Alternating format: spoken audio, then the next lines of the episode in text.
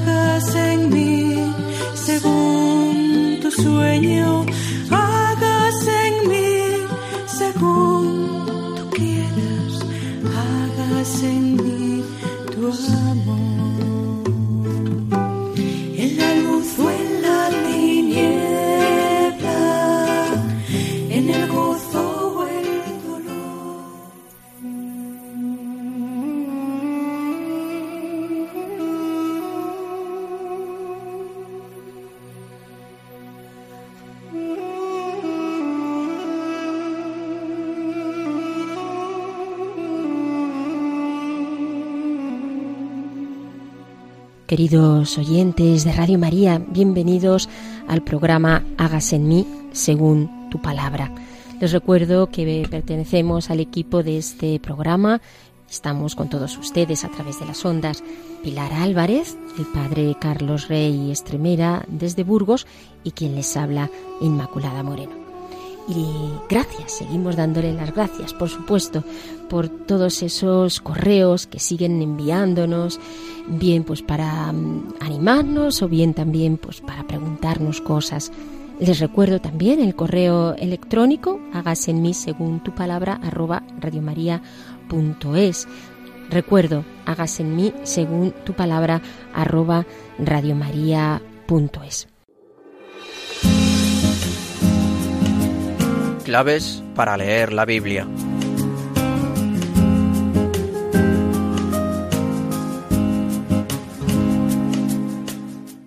Y continuamos en el programa de hoy hablando del profeta Oseas.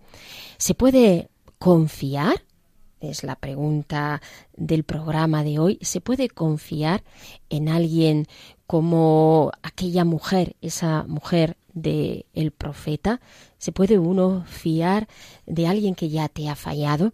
Esta es la pregunta sobre la que se va a realizar. El padre Carlos Rey Estremera va a ir explicándonos el texto de hoy. Por eso, uno de los conceptos que están detrás de esta teología de Oseas es precisamente el de la fidelidad. ¿Qué es lo que significa la fidelidad y qué, supone esta, esta palabra? Y lo hacemos para introducirnos al programa. La fidelidad, ¿qué implica? Implica bendiciones cuando realmente nos abrimos a Dios y somos capaces de acoger lo que Dios nos da y de responder desde el compromiso a aquello que Dios nos da.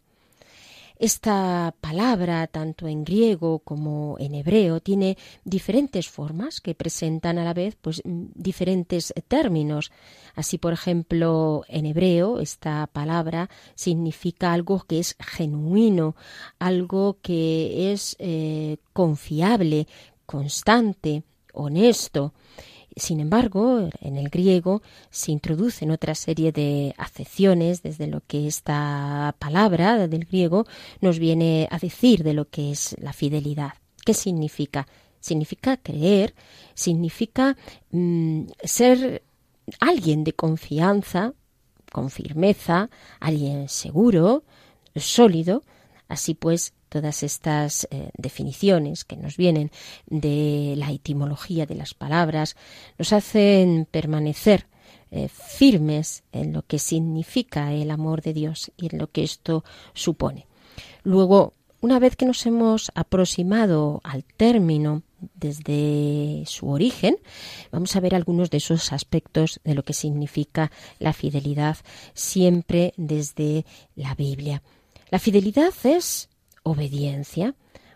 Lo vemos, por ejemplo, en esta parábola, que no deja de ser una parábola misteriosa, que es la parábola de los talentos de Mateo capítulo 25, versículo 15. Recordemos cómo se reparten esos talentos y sin embargo eh, solamente aquellos que reciben mayor número de talentos son los que responden a su amo. El que recibe un talento lo que hace en vez de ponerlo al servicio de los otros, pues no, coge ese talento y le esconde. Estamos hablando de fidelidad en torno también a las capacidades que cada uno recibe de parte del Señor. Cada uno hemos de ser fieles en este, con este matiz también eh, las capacidades que Dios nos da o los dones que Dios nos da. Nos lo dice también San Pablo en Primera de Corintios 12. En este capítulo nos habla de cómo hay diversidad de lenguas, diversidad de dones, diversidad de, de carismas y cómo todos formamos un solo cuerpo y en ese solo cuerpo cada uno pues debemos también de responder según lo que hemos recibido. Luego, desde la diversidad, desde la comunión con la Iglesia y desde los dones que Dios nos da, hemos de ser eh, fieles a la vocación del Señor y a lo que el Señor nos va poniendo en cada momento. Fiel en lo poco para que también podamos eh, ser fiel en lo mucho. Recordamos también esta cita de Lucas 16:10. ¿Qué significa esto? Que cuando somos fieles en las cosas ordinarias, en lo pequeño, en el día a día, en la fidelidad en lo que significa la relación con Dios, la entrega a los hermanos, un día donde cada vez sea una posibilidad más para entregarnos al Señor, pues en esa medida también luego, cuando lleguen momentos más especiales o más fuertes, la gracia de Dios habrá crecido tanto en nosotros que de una manera espontánea nos saldrá también una fidelidad en un momento un tanto más excepcional. Pero se va cultivando en lo pequeño. Luego, fidelidad en cuanto obediencia según los talentos que hayamos recibido. Fidelidad en lo pequeño, para que de esta manera también la gracia de Dios vaya creciendo. Tercero, fidelidad en cuanto constancia. Cuando hablamos de una persona que es fiel, lo que queremos decir es que es una persona eh, constante, una persona mm, probada y que en las pruebas y en las dificultades y en todo momento sigue siendo fiel a Dios. No huye, no, no se va de las situaciones, sino que se enfrenta a ellas pues desde, desde el amor, no niega al Señor. Ser fiel pues hasta, hasta la muerte y así es la manera que Dios tiene de asemejarnos a Él, de hacernos fiel como Él es fiel y de, y de darnos eh, la vida y una vida para siempre en medio de las tribulaciones y en medio de las enfermedades o de aquello que nos pueda venir. Aquí está lo que es la constancia en la mm, fidelidad. No, no somos fieles solamente pues cuando tenemos una experiencia de Dios fuerte y una experiencia de Dios honda, eh, sino cuando nos sentimos a Dios, por ejemplo, pasamos etapas más de sequedad interior, en el camino de la oración, pues aquí también es otra, otro campo donde vemos que Dios sigue siendo fiel y que nosotros queremos seguir respondiendo desde la eh, fidelidad y que esto es lo que lo que el Señor quiere. La fidelidad también pues en el servicio en el que Dios nos haya encomendado, que esto también es costoso porque hay eh, etapas donde eh, al servir se nos presentan pues, situaciones de, imaginación, de crítica, de todas estas situaciones. Y Dios pues, nos sigue pidiendo esta, esta fidelidad. Bien, luego fidelidad en cuanto constancia. Fidelidad porque la Iglesia está fundamentada en base a la fidelidad. ¿Qué fidelidad? La fidelidad de Cristo, que es inconmovible, que es eh, roca. Recordemos eh, cuando el Señor da ese mandato a Pedro, tú eres Pedro y sobre esta piedra edificaré mi iglesia y el poder de las tinieblas no la podrá derrocar. Está hablando de, de, un hombre, como sabemos, que, bueno, pues tuvo sus infidelidades también, aunque amaba a Jesús. Y a pesar de todo eso, Dios se fía de Pedro y le dice tú eres, eres piedra y sobre ti voy a edificar este edificio que es la iglesia. Porque mm, Cristo se sigue fiando de nosotros, nos sigue dando oportunidades, nos sigue dando opciones, porque sabe que esa fidelidad que, viene de Él y si nosotros eh, la acogemos, es una fidelidad que al final acaba cambiando en nuestro corazón y nos acaba haciendo fieles cuando realmente lo deseamos, como Él es fiel. Por eso no duda de eh, dar este, esta misión a, Pedro. Como cada uno de nosotros somos piedras vivas que vamos edificando este sacerdocio santo en, Cristo y vamos eh, construyendo el templo vivo del el Señor. La fidelidad, por tanto, digo, en cuanto que es esta la que fundamenta la Iglesia, que es la fidelidad de Cristo a la Iglesia y esa opción que nos da de seguir siendo fieles o de eh, perseverar en la fidelidad. También está la fidelidad en cuanto que es nuestra respuesta a Dios, ¿no? Como yo respondo a Dios frente a las cosas que Él me va dando o Él me va, me va regalando. Eh, está, por lo tanto, la fidelidad de Dios y está también la respuesta del hombre, que no siempre tiene todas estas características de constancia, es inconmovible, pero que si tiene el deseo de ser fiel, eh, esto va fructificando. La base de la fidelidad, por tanto, mm, es en realidad la fuerza que nos da el Espíritu Santo, Espíritu Santo que es don, porque Jesús es fiel, promete el Espíritu Santo, promete a sus amigos que no les iba a dejar solos, no iban a estar solos, sino que les iba a enviar el Espíritu Santo, esa fuerza que les eh, haría constantes y perseverantes en medio de circunstancias muy adversas como fueron las de las primeras comunidades cristianas, puesto que eh, se enfrentaban nada menos que al em, martirio. Esta fidelidad, por tanto, digo, está ahí en la base. Y también en la base del mensaje de Oseas, porque Dios siempre es fiel a pesar de la infidelidad del hombre. Tu fidelidad es grande. Tu fidelidad incomparable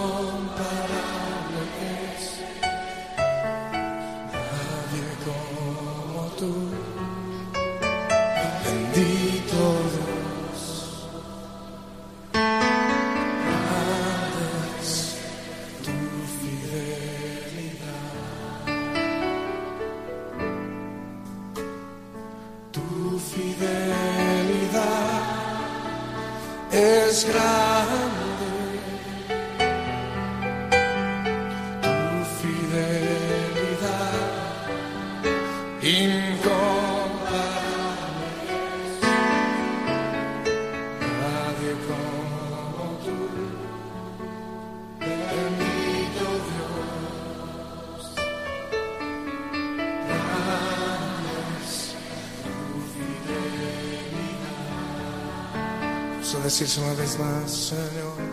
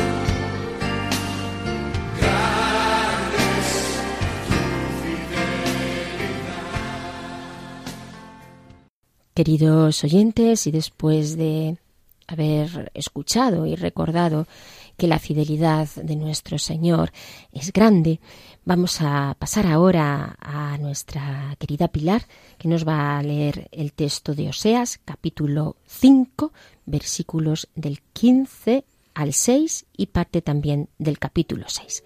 Escuchamos la palabra. Sí, volveré a mi lugar hasta que se sientan culpables y busquen mi rostro. En su angustia me buscarán. Venid, volvamos al Señor. Él ha desgarrado, Él nos curará. Él ha herido, Él nos vendará. En dos días nos dará la vida, al tercero nos levantará y en su presencia viviremos. Esforcémonos en conocer al Señor. Es cierta como la aurora su venida. Vendrá a nosotros como viene la lluvia, como la lluvia de primavera que fecunda la tierra. ¿Cómo he de tratarte, Efraín? ¿Cómo he de tratarte, Judá? Vuestro amor es como una nubecilla matinal, como el rocío que se esfuma presto. Por eso te hice pedazos. Por medio de los profetas te he matado con las palabras de mi boca, y mi justicia brota como la luz. Porque yo quiero amor, no sacrificios conocimiento de Dios y no holocaustos.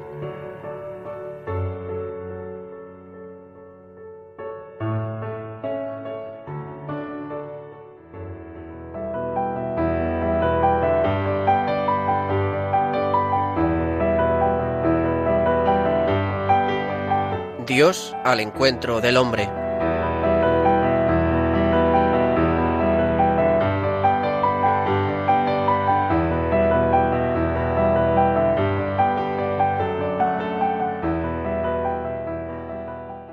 Después de haber escuchado el texto del profeta Oseas, pasamos ahora y damos, damos paso, quiero decir, al padre Carlos Reyes Tremera, sacerdote salesiano, que está en la parroquia del hermano Rafael como vicario en Burgos. Él nos va a hacer la reflexión sobre este texto. Muy queridos radio oyentes, Hágase en mí según tu palabra. Nuestro programa de hoy parte de una pregunta. ¿Cabe esperar un cambio de actitud en la mujer permanentemente infiel? ¿Cabe esperar algo de quien tiene corazón de prostituta? Los humanos estamos condicionados y hasta dominados a veces por el poder del mal que habita en nosotros. Pero el amor de Dios no da a nadie por perdido. El mensaje de fondo de Oseas es esperanza en la prostituta a pesar de todo. Prestad mucha atención a lo que diré porque creo que os interesará. A partir de este momento nos referiremos globalmente a toda la segunda parte de Oseas, capítulos 4 a 14. Constituye un rosario de breves oráculos proclamados a Israel por Oseas a lo largo de años. Viene a ser un comentario a la acción profética de los capítulos 1 a 3. Si en los tres primeros capítulos Oseas es profeta de Dios con su drama matrimonial, ahora lo es con sus palabras. También éstas están pronunciadas en estilo vehemente, transidas de pasión, cólera y amor, ira y cariño. Manifiestan la misma lógica de la gratuidad que Oseas 1 a 3. Abunda la palabra de acusación dolorida, pero seguida de palabra de perdón y nuevo amor a pesar de su palabra de denuncia, es sobre todo profeta de palabra de ternura y esperanza. El amor da vida. El amor no da a nadie ni nada por perdido. Esperanza en la prostituta, a pesar de todo, es el mensaje de fondo tanto de Oseas 1 a 3 como de 4 a 14. Oseas no nos ofrece una teología esencialista, metafísica y conceptual de Dios, sino dinámica y relacional. Se trata de una historia de relación afectiva conflictiva entre Dios e Israel. Dios y el ser humano viviéndose en referencia mutua en una historia cuajada de tensiones y percances. ¿No tiene el ser humano una estructura constitutivamente dialogal? Dios es oferta de amor al ser humano y éste se realiza viviendo su libertad como libertad atraída, seducida y llamada a corresponder. Al ser libertad frágil e inclinada a ídolos, necesita ser perdonada, reenamorada, regenerada y readmitida. Teología y antropología van estrechamente imbricadas. Oseas 4 a 14 forma un conjunto de oráculos engarzados desordenadamente. Con todo, como en Oseas 1 a 3, hay una lógica interna. Puede leerse como una historia de relación en cuatro momentos. En primer lugar, el amor gratuito de Dios a Israel, ofreciéndole vivir una alianza de amor como entre dos esposos. Yo soy Yahvé tu Dios desde Egipto. En segundo lugar, la cadena de infidelidades o adulterios y prostituciones de la esposa Israel una vez establecido en Canaán. A continuación, el amor celoso de Yahvé y el pleito que le pone a su pueblo. La mujer Israel, fuera de una vida, de, una vida en relación con su Dios, queda condenada a la esterilidad y a la muerte.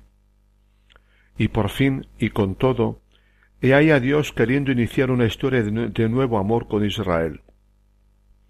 Amor desde cero. Es más que perdón. Es empeño en seducirla, ganarla a base de cariño, acogerla y regenerarla para hacerla capaz de corresponderle. Amós había experimentado una dolorosa dificultad para alimentar y expresar esperanza sobre Israel. El futuro se presagiaba tan negro y cerrado que no cabía esperanza ninguna.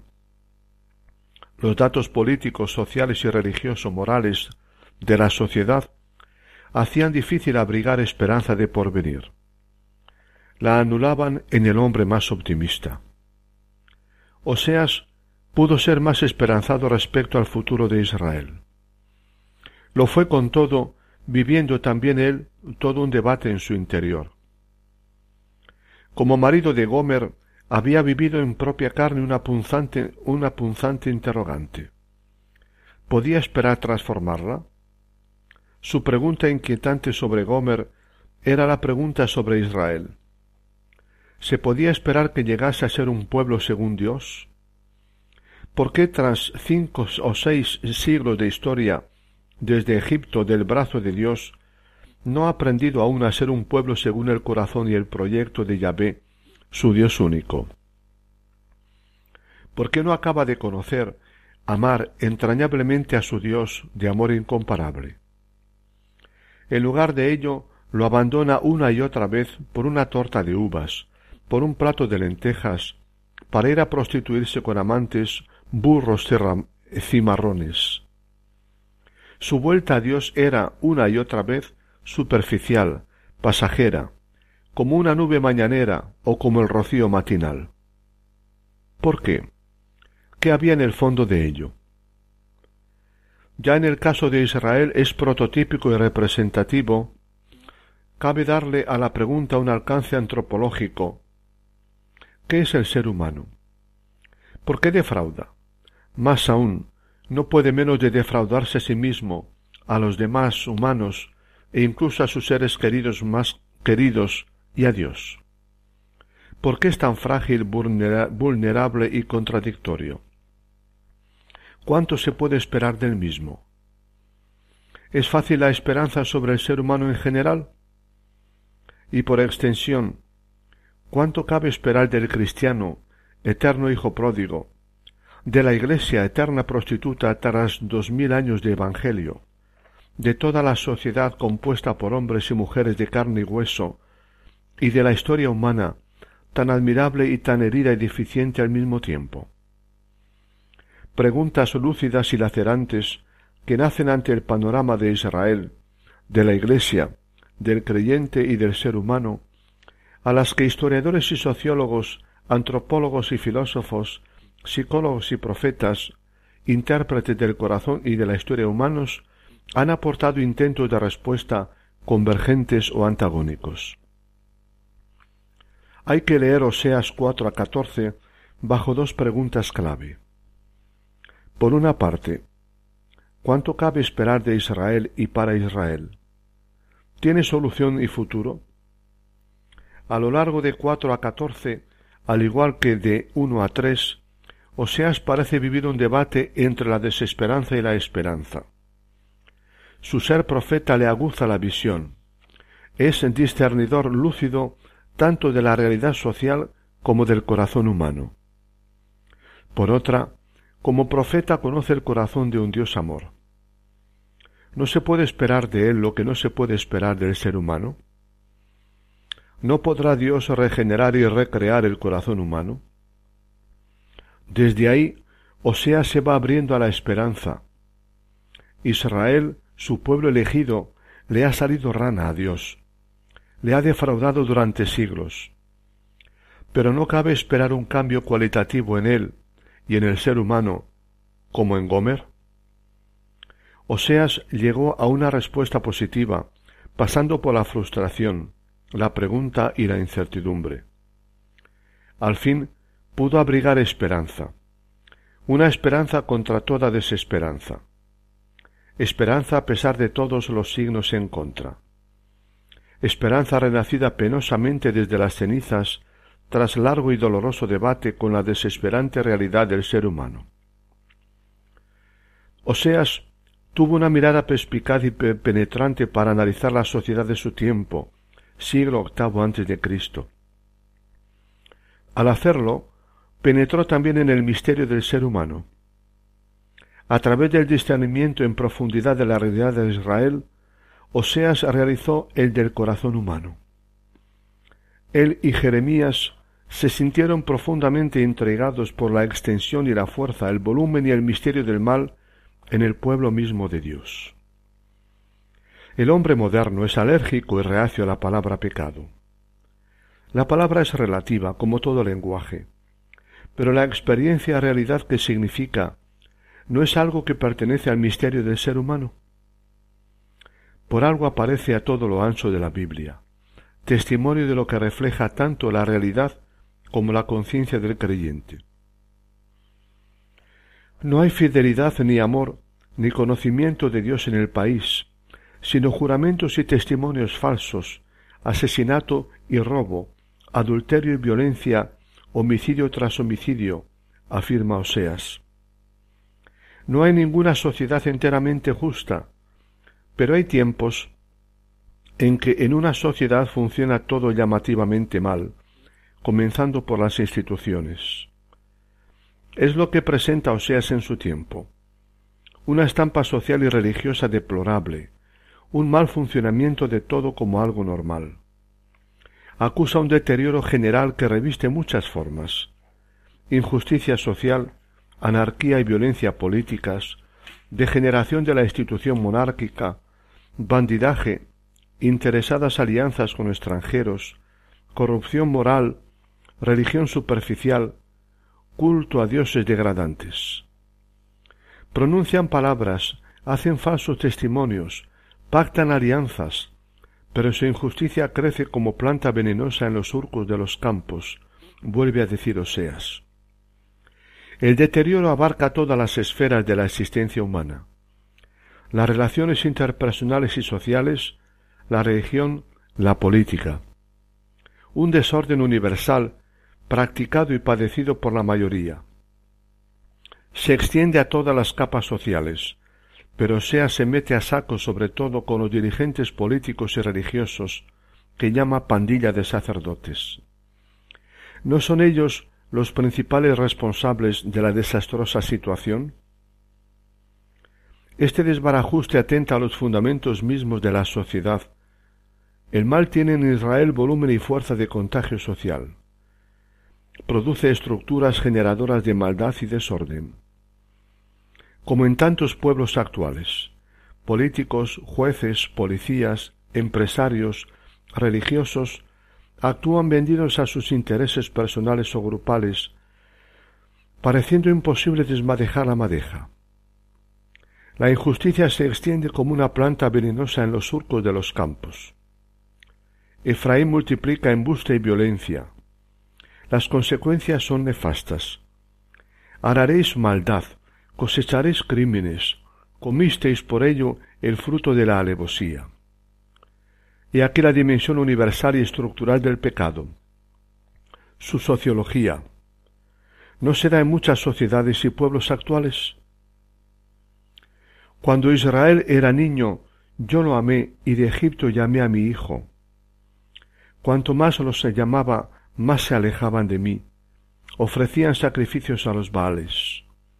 Con todo, yo enseñé a Efraín a caminar y lo llevé en mis brazos, pero ellos no comprendieron que era yo quien los cuidaba.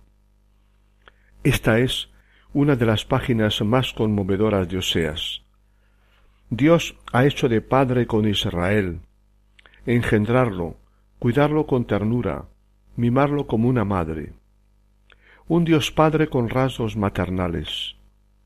Pero Dios se expresa con lloro y lamento no ha sido comprendido ni correspondido. Israel le ha sido infiel desde los inicios mismos de su historia, la salida de Egipto, y ha continuado siendo infiel de manera imparable, imparable en todas sus etapas. El profeta desmitifica el pasado de Israel, su historia supuestamente gloriosa y santa.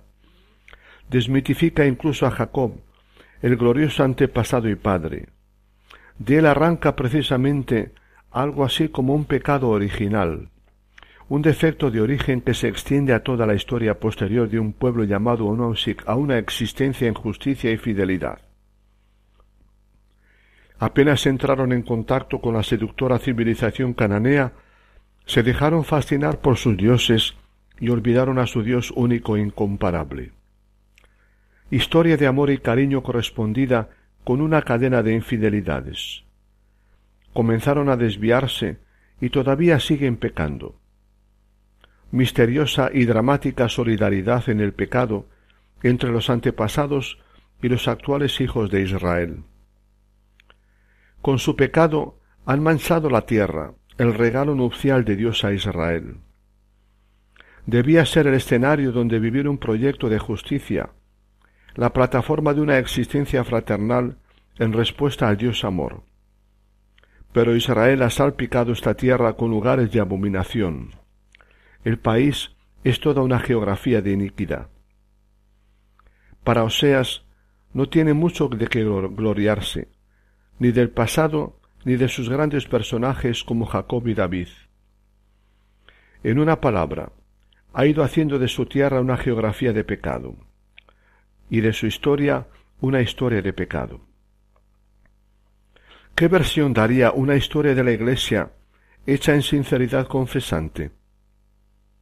Desde su nacimiento, negación de Jesús por Pedro, huida de los discípulos, divisiones en la Iglesia de Jerusalén y de Corinto, y a lo largo de los siglos, unión con los poderes de este mundo, deficiente comprensión del Evangelio hasta adulterarlo, las cruzadas y la Inquisición, las conquistas coloniales, aplastamiento de culturas y conversión forzada a la religión cristiana, olvido de los pobres, estructuras eclesiales sacralizadas e ideología del poder.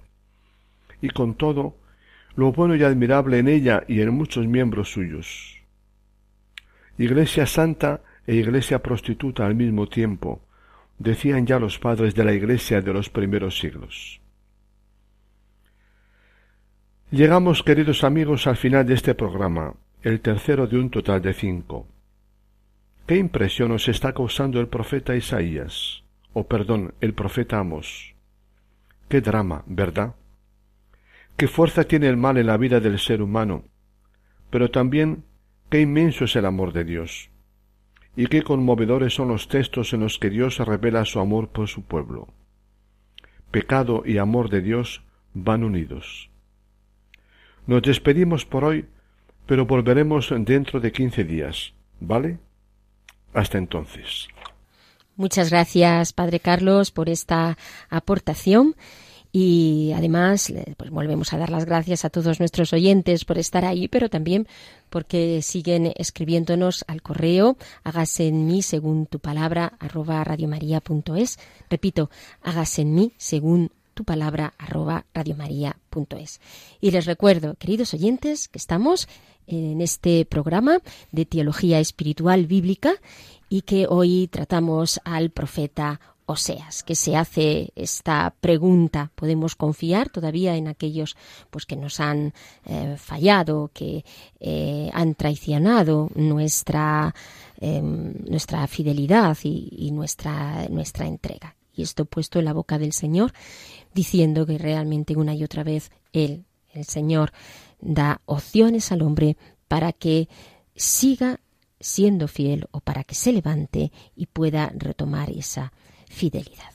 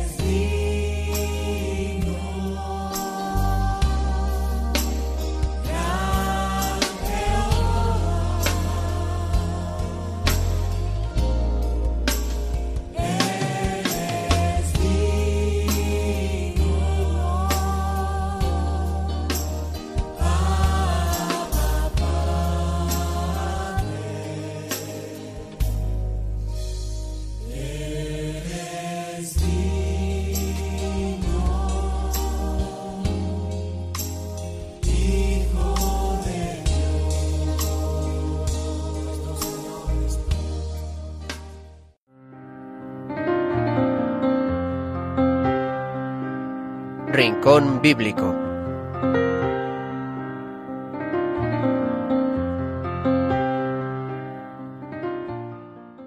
Porque el Señor nos dignifica, es lo que acabamos de escuchar. Él que es el realmente digno nos va dignificando. Y vamos ahora sí queridos oyentes, a dar paso a ese otro momento de nuestro programa, que es el Rincón Bíblico, en el que pues eh, pretendemos sobre todo aplicar lo que hemos escuchado en la meditación y en el texto del profeta a, nuestra vida. No sé cómo hoy pues te ha resonado, Pilar, estos textos de, del profeta. Pues mira, Inma, a mí me ha parecido muy interesante todo lo que has hablado tú al principio de la fidelidad, de lo que significa ser fiel. Y claro, en Oseas vemos perfectamente pues los dos polos opuestos. Dios, que es el fiel, como tú has dicho antes, Cristo, Cristo es el, el fiel, la fidelidad total, ¿verdad? Y por otro lado, pues vemos cómo Oseas nos presenta a esta mujer, que en el fondo somos cada uno de nosotros, pues que somos inconstantes, traidores, desleales, en fin, yo de todo esto me apunto. Porque realmente, pues muchas veces, aunque, bueno, pues seamos personas que tengamos un conocimiento siempre relativo de Dios, ¿verdad?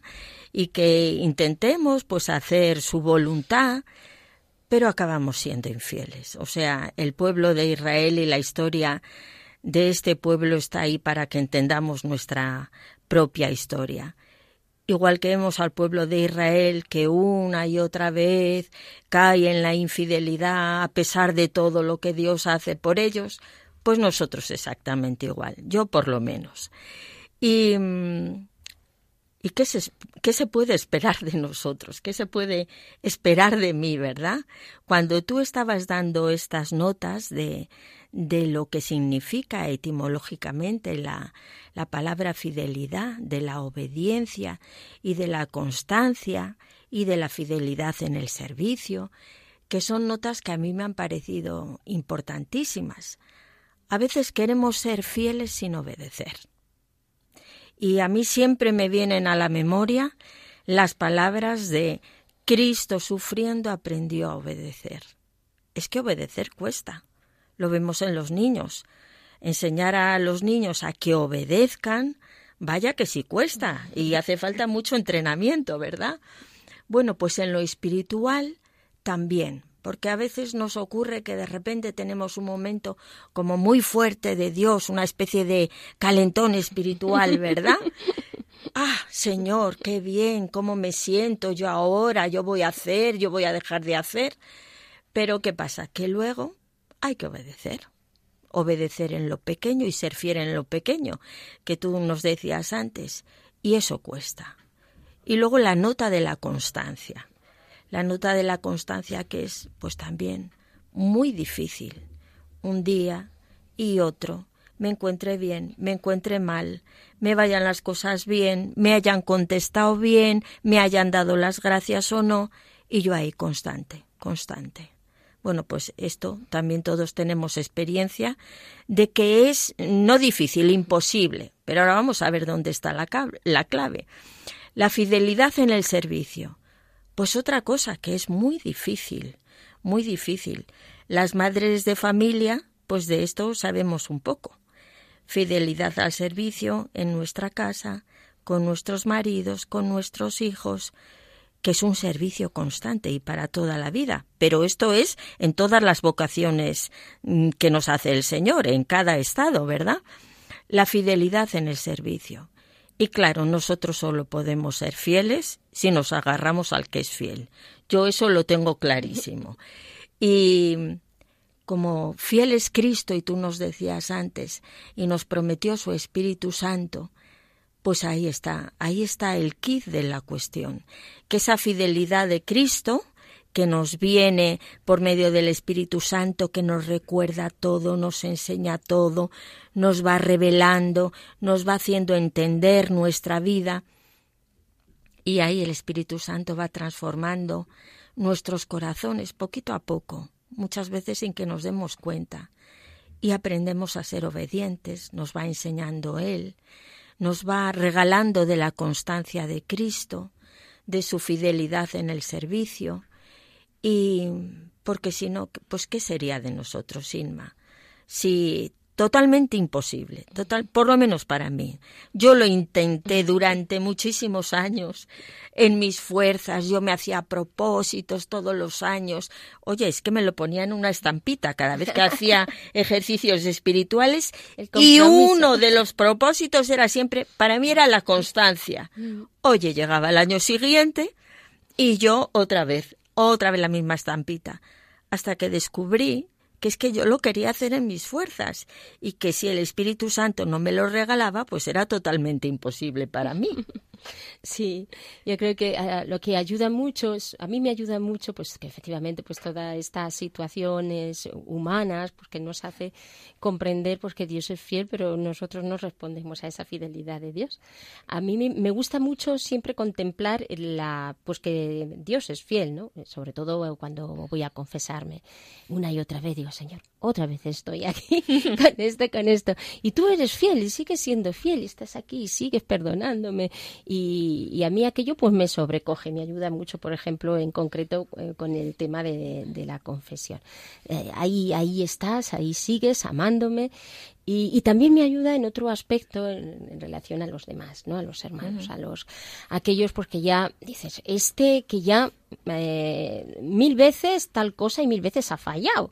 Y, uno dice, ya, Señor, em, eh, tú me sigues dando oportunidades y, y, tú me sigues diciendo que también los hermanos yo debo dar oportunidades a los hermanos tal como tú me las das. Claro, eso, eso cuesta muchas veces.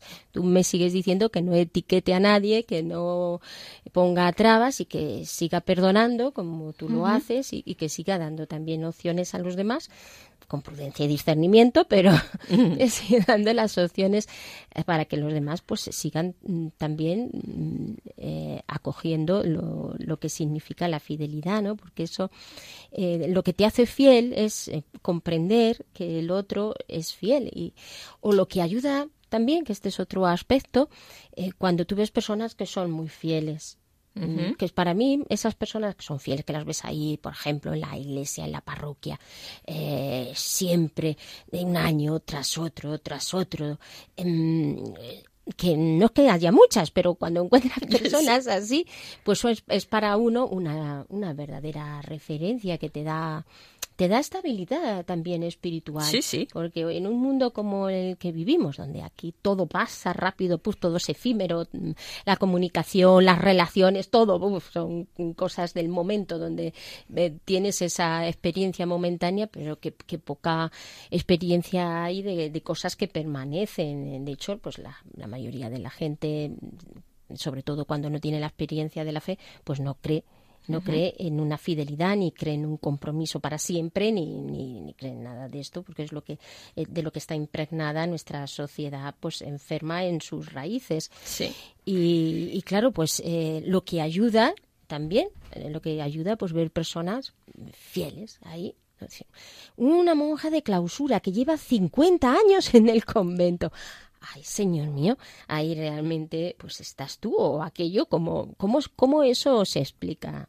Sí. No, no, se explica a nivel humano, ¿no? O, o, o también eh, religiosas que están ahí cinco, tan, toda su vida atendiendo a los enfermos psiquiátricos o a los en una fidelidad a su, a su vocación o sacerdotes o, o en fin matrimonios como tú decías también, ¿no? Uh -huh. Refiriéndote a la familia, pues el matrimonio es ahí, pues esa fidelidad también que en medio de dificultades eh, sale adelante, pues, pues por gracia de Dios, claro, porque, porque sí, si no tampoco luego. aquello se entiende, ¿no?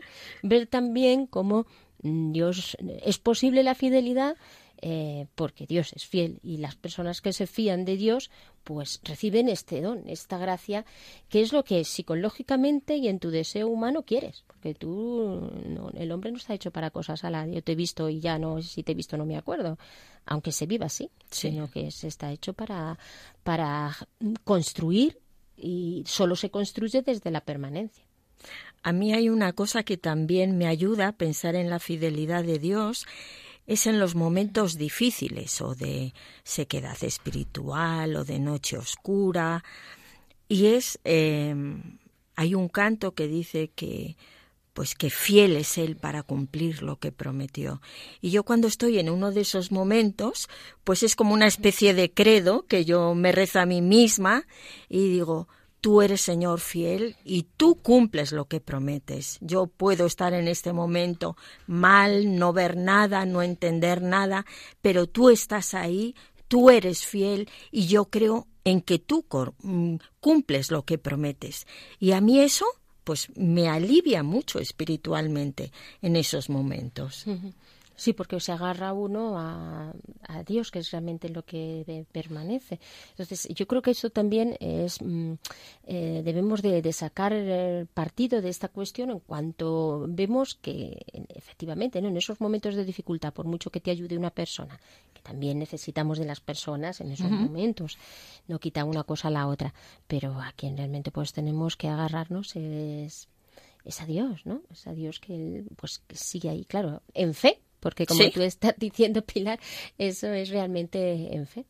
Pues sí. No sé, si sí, la imagen de, de en medio de una tormenta en el mar, estar abrazado a la roca firme, que pueden venir las olas, que puede subir la marea, pero tú estás ahí agarrada y sabes que esa roca no se va a mover. Pues esa, esa imagen también nos puede ayudar en, en esos momentos, en fe, como tú decías, Inma. Mm. Es una imagen que utilizan los, los salmos y que nos viene uh -huh. mucho del Antiguo Testamento. Y creo, claro, pues es utilizada también por Cristo pues, para lo que, ver lo que significa la Iglesia. Que aquí también es como otra dimensión que podemos contemplar de la fidelidad, no solo la dimensión personal, sino la dimensión eclesial, ¿no? Como uh -huh. Dios, eh, vemos pues que la Iglesia no es, también está formada por pecadores y tiene pecados y si hace un poquito de balance de historia de la Iglesia, pues también se da cuenta de los de las deficiencias de, la Iglesia también, vamos a decir, como institución en muchos sentidos y la dificultad de digerir muchas cosas. Pero, pero se entiende esta permanencia de la Iglesia pues por la fidelidad de Dios ¿no? y la fidelidad de, de, Cristo esposo que sigue siendo fiel a, a, su esposa que es la Iglesia en medio de todo de toda esta tempestad, ¿no? Como sí. como tú decías y Dios sigue siendo fiel también a nosotros en medio de las de las dificultades de la historia o de o del mundo. También uno dice, uff, Dios mío, la historia por dónde va y ahora qué va a pasar y siente uno pues lógicamente humanamente una inseguridad, pero esa inseguridad pues dices, bueno, pero está en las manos de Dios, ¿no? Esto está en las manos de Dios y pase esto, pase lo otro, eh, pues estamos en, la, en las manos de Dios. Sí. Está. La persona que tú decías antes que permanece en las parroquias, permanecen durante años, sean tratadas bien o mal por el párroco o sí. cualquier otra persona, sí. eh, que venga, que haya cambios, pero ella permanece ahí porque ella sabe a quién sirve, ¿verdad? Yo creo que la clave es esto, es esta. Yo sé a quién sirvo, yo no vengo a servir a fulanito de tal, yo vengo a, a servir al Señor que me ha desposado en amor, que me ha buscado, que me ha llamado, y yo estoy aquí, Señor, para hacer tu voluntad. Y entonces eso pues te da una, una estabilidad que te, te permite de alguna manera ser también fiel. ¿No? Yo creo que sí, esta sí, es también un poquito ese, la clave, ese ¿verdad? Salto a, en fe de saber pues que es en Cristo donde estamos y que bueno, pues que luego los demás en tanto en cuanto pues oramos por ellos y, y, también nosotros necesitamos que oren por nosotros pero sabemos pues que estamos sometidos a pues a esta vis, vis, vicisitudes y esta itinerancia de, de, nuestra propia voluntad que no siempre pues tiene esta esta santidad y esta permanencia. Queridos oyentes, pues vamos ya a pasar entonces a esa otra parte del programa donde eh, lo que pretendemos pues es eh, terminar con la oración, pero antes y para ello en medio de todo, pues vamos a alabar al Señor.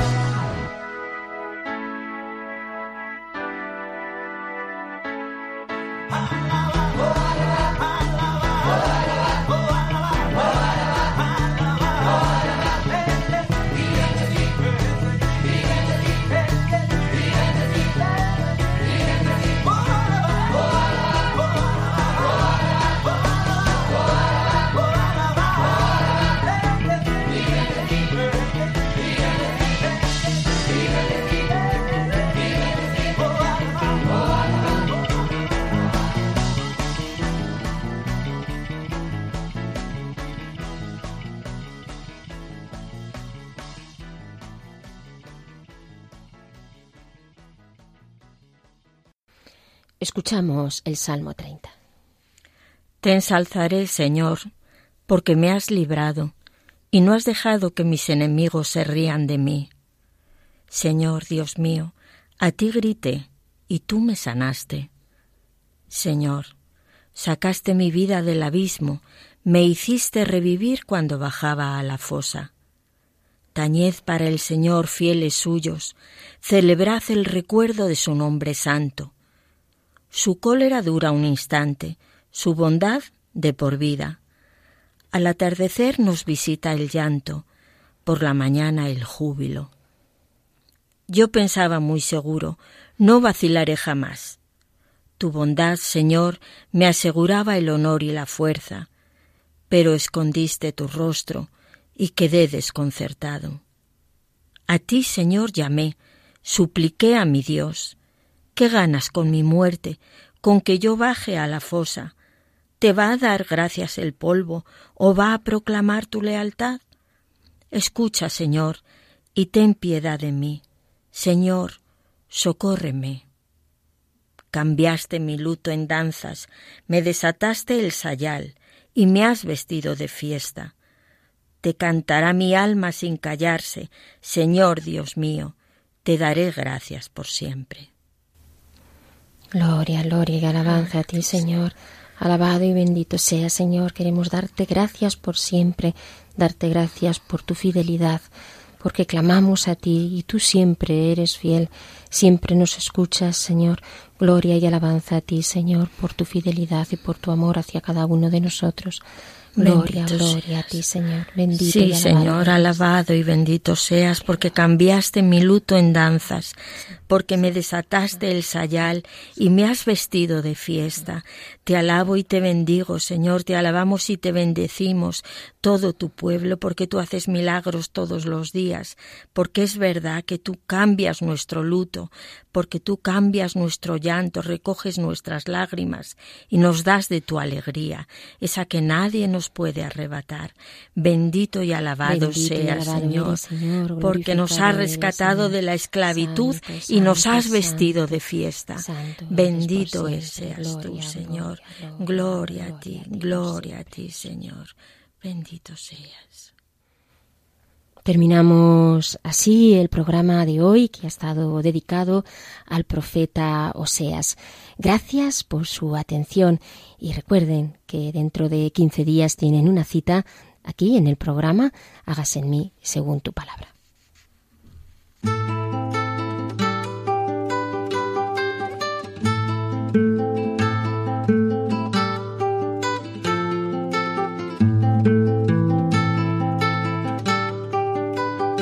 Han escuchado Hágase en mí según tu palabra, con Inmaculada Moreno.